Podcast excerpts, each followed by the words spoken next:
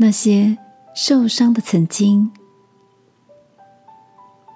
晚安，好好睡，让天父的爱与祝福陪你入睡。朋友，晚安。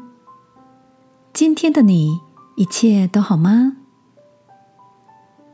晚餐时间，小侄女说，她今天跟最好的朋友吵架了。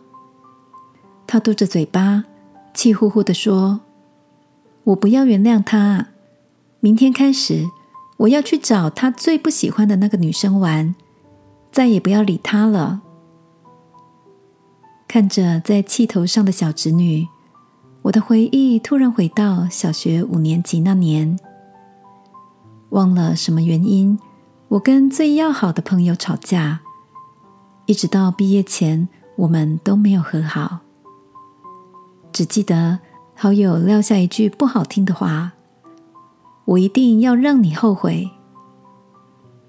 长大后，我的确后悔了，后悔没有把握和好的机会，错失一段美好的友谊。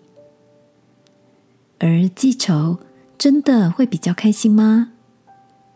曾几何时，我们开始把受伤变成自己活过的证明。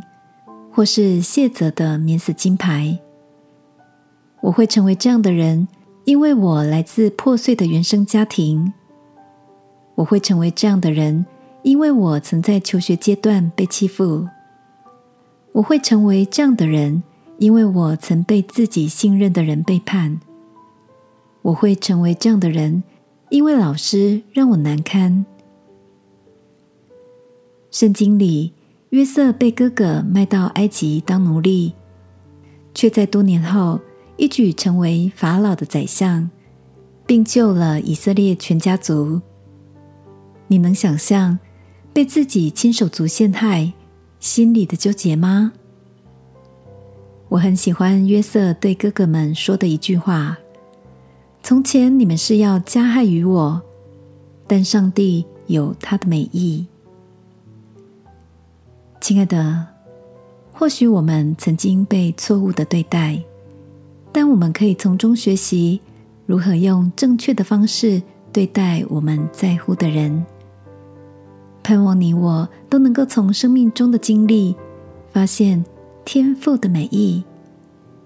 一起来祷告，亲爱的天父，谢谢你预备给我够用的恩典。带领我能够踏上这个和好的旅程，让我的生命不是围绕在记仇，而是更多包围在感恩里。祷告，奉耶稣基督的名，阿门。晚安，好好睡。祝福你，经历上帝要给你的美意。耶稣爱你。我也爱你。